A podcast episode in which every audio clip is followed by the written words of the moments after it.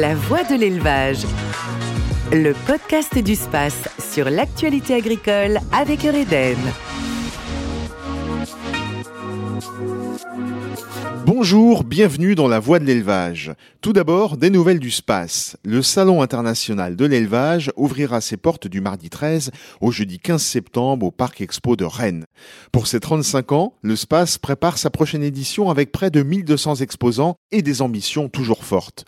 Porter les enjeux du monde de l'élevage, être le moment de rassemblement de toutes les filières pour regarder ensemble vers l'avenir également être une vitrine de la réalité du monde de l'élevage d'aujourd'hui grâce à la modernité et aux innovations présentées par les exposants. Vous pouvez d'ores et déjà découvrir le programme sur space.fr.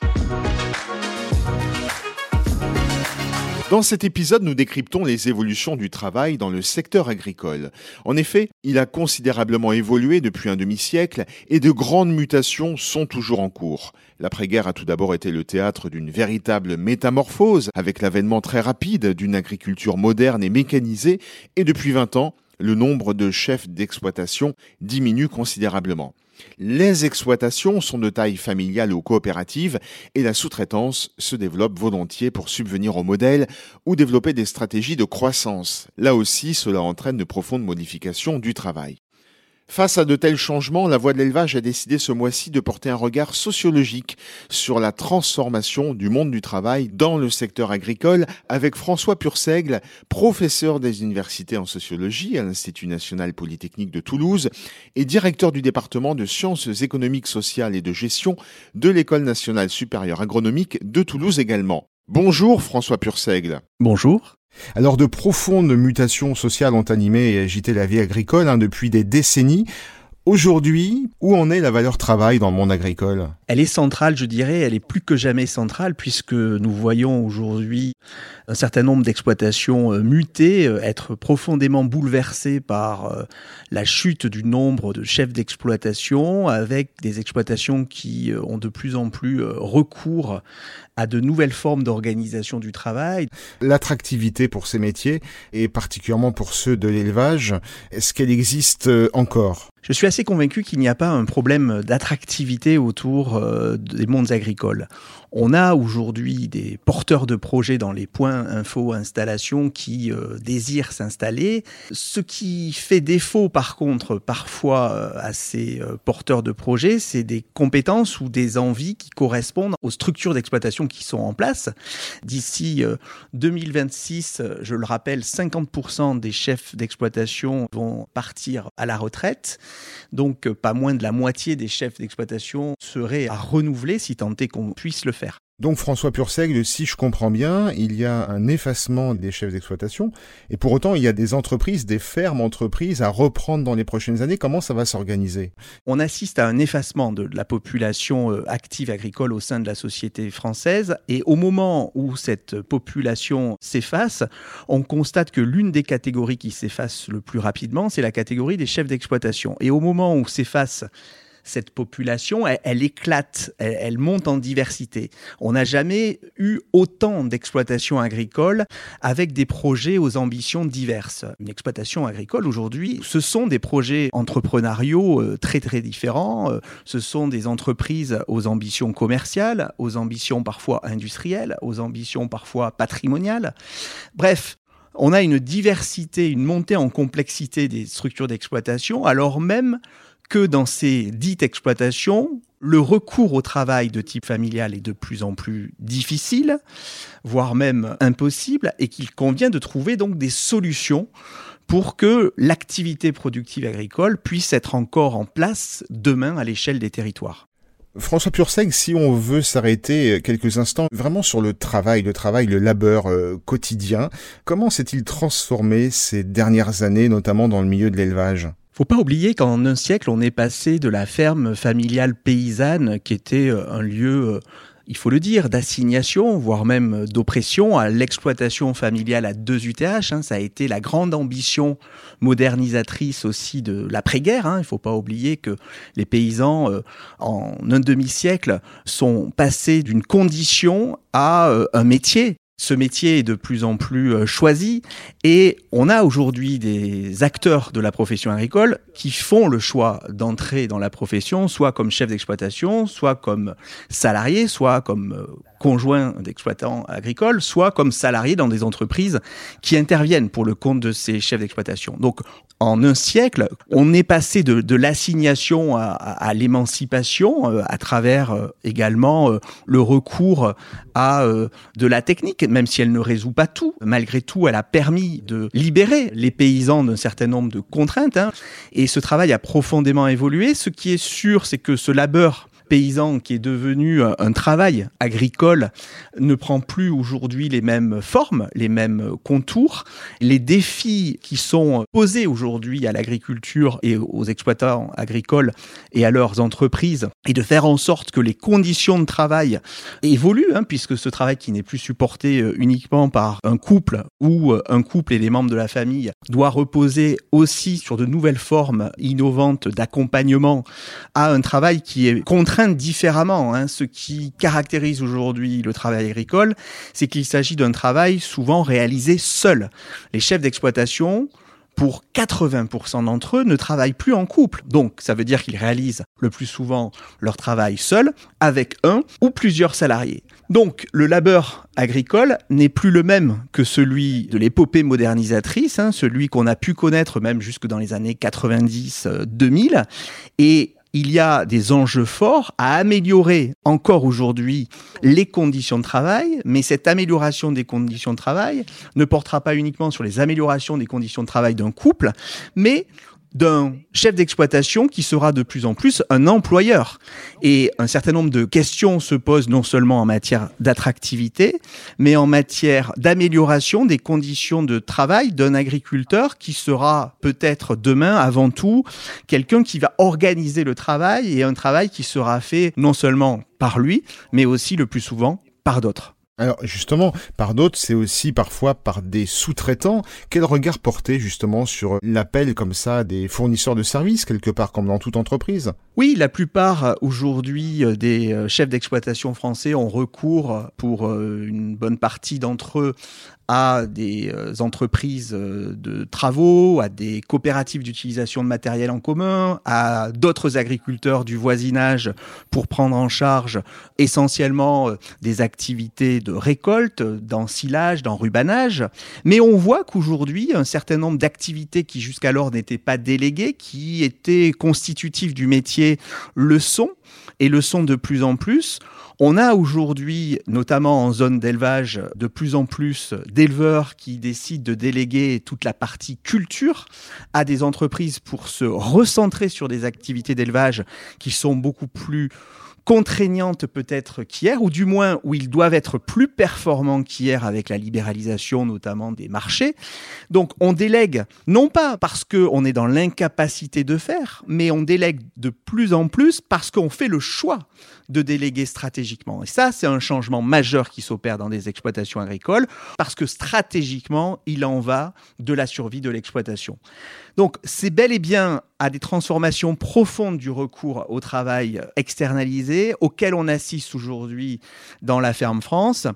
Et c'est quelque chose qui donne à voir la banalisation, selon moi, de l'entreprise agricole, qui, comme dans le secteur commercial ou industriel, pour des raisons stratégiques, peut décider d'avoir recours non seulement à des entreprises, mais aussi des groupements d'employeurs, parce que aujourd'hui l'action en commun est de moins en moins simple. Donc c'est aussi par choix que l'on délègue. C'est pas par résignation ou abandon du métier. Au contraire, c'est parce qu'on a envie d'être là demain qu'on fait ce choix-là. Autre question, François Purseigle, quelle est la place des femmes aujourd'hui, que ce soit en tant que chef d'exploitation, ou en tant que salarié, ou en tant que sous-traitant, quel que soit son statut? La place des femmes en agriculture est une place qui est de plus en plus choisie et de moins en moins subie. Les femmes qui décident d'exercer ce métier ne le font pas sous la contrainte, ne le font plus parce que ce sont les femmes d'eux. Elles le font par choix. Malgré tout, on constate qu'elle demeure une minorité au sein d'une population agricole. On n'assiste pas à une féminisation du métier, contrairement à ce que l'on pourrait bien vouloir nous faire croire. On a certes de plus en plus de femmes qui font le choix des métiers de l'agriculture, qui n'attendent pas la retraite de leur mari pour embrasser ces métiers, mais malgré tout, dans certaines filières, les hommes restent quand même majoritaires pour exercer certaines fonctions, certains métiers.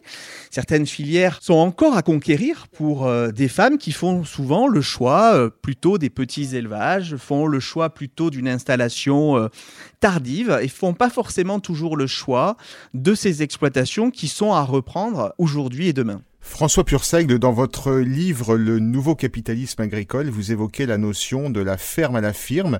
Est-ce un constat positif ou plutôt inquiétant pour l'évolution du travail dans ce secteur? En intitulant notre ouvrage avec Geneviève Nguyen et Père Blanc de la ferme à la firme, il s'agissait pour nous de donner à voir la banalisation de l'entreprise agricole. Il s'agissait de donner un nom à ces entreprises qui n'ont plus rien à voir avec des exploitations familiales à deux unités travail-homme. Il s'agissait de donner à voir des basculements qui étaient parfois à l'œuvre dans certaines filières, où on a vu apparaître depuis maintenant 20 ans des entreprises qui certes sont peut-être familiales pour des raisons capitalistiques, mais où le travail n'est plus le fait des membres de la famille, où le travail est organisé par des salariés, par des chefs de culture, des chefs de production. Et en utilisant ce terme-là, on souhaitait signifier non seulement que ce secteur-là était en train de se banaliser, mais qu'également, et c'est vrai pour 10% des exploitations françaises, des exploitations qui, dans certaines filières, ont une place de plus en plus prépondérante. La plupart du temps, les grandes exploitations aux allures capitalistiques, ou du moins ayant des tailles capitalistiques importantes, se situent même dans certaines filières d'élevage, notamment dans la filière porcine, où on a vu apparaître des entreprises qui relèvent davantage du secteur industriel et commercial et qui sont pilotées comme de vraies entreprises. Et ça, on a du mal à admettre en France encore aujourd'hui que des entreprises agricoles dans le secteur de la production animale puissent être gérées finalement non seulement en bon père de famille, mais aussi euh, en bon chef d'entreprise qui organise, rationalise aussi euh, le travail pour mieux répondre à des exigences qui sont celles de la grande distribution ou de l'industrie agroalimentaire. Et en conclusion, en quelques mots, François Purseigle, vous qui êtes un, spécialiste, bien sûr, du travail dans le monde agricole, vous, vous étudiez ça d'un point de vue sociologique. Quelle est pour vous la plus grosse évolution euh, qui pourrait arriver, la plus grosse mutation dans les prochaines années? Je pense que on est sur le point de voir s'inverser deux courbes, la courbe du nombre de chefs d'exploitation et celle du nombre de salariés. On sait dès aujourd'hui qu'un nombre conséquent de salariés euh, qui ne sont pas forcément embauchés par les exploitations elles-mêmes interviennent dans ces exploitations agricoles qui sont encore qualifiées de familiales euh, en France.